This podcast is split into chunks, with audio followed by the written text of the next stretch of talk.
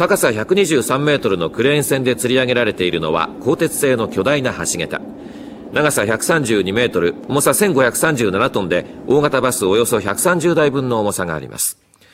東京湾内の中央防波堤地区と江東区の若洲を結ぶ臨海大橋は全長およそ3キロメートル。